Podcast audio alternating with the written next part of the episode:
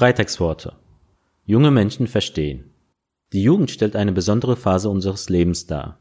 Zwischen Kindheit und Erwachsenensein erlebt der junge Mensch große körperliche und seelische Veränderungen, was sowohl von den Eltern als auch von den Jugendlichen meistens als schwierig empfunden wird.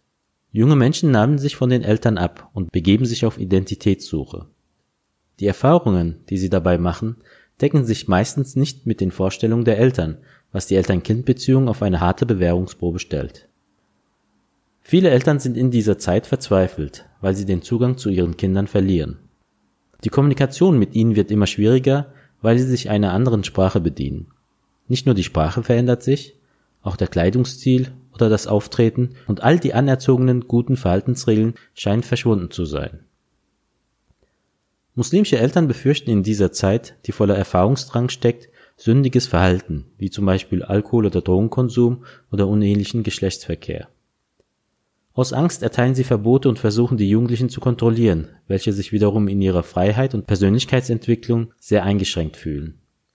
Aber genau dieses Verhalten und die Ablehnung seitens der Eltern ist äußerst kontraproduktiv, vergrößert die Diskrepanz zwischen den Eltern und ihren Kindern und führt häufig dazu, dass die Kinder in Peer Groups verschwinden, weil sie sich nur noch von Gleichaltrigen verstanden fühlen.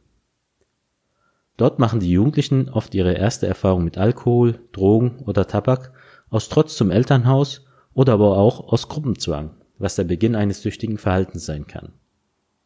Dabei geht es den meisten Jugendlichen nicht um den Genuss, sondern um das Gefühl, frei zu sein und verstanden zu werden. Wer sich für sein Kind eine körperlich und seelisch möglichst unversehrte Jugend wünscht, sollte schon in der frühkindlichen Phase eine starke Bindung und Kommunikation zu seinem Kind aufbauen. Nichts spüren die Kinder mehr als Vernachlässigung und Ablehnung. Unsere Erziehungsmethode sollte nicht autoritär, sondern empathisch sein, damit unsere Kinder nicht in Orte und Gruppen flüchten, wo wir sie nicht mehr beschützen können.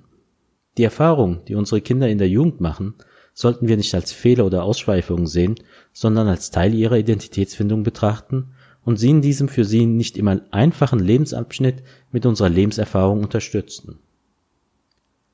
Der Gefährte und Schwiegersohn des Propheten, Ali ibn Abi Talib, rät uns, unsere Kinder nicht nach unseren Traditionen zu erziehen, sondern gemäß ihrer eigenen Zeit.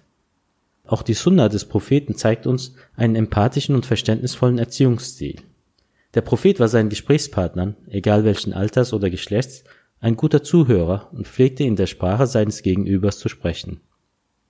Für Kinder und junge Menschen hatte er großes Verständnis und zeigte sich geduldig, wenn das Verhalten derer nicht den Normen und Erwartungen der Erwachsenen entsprach.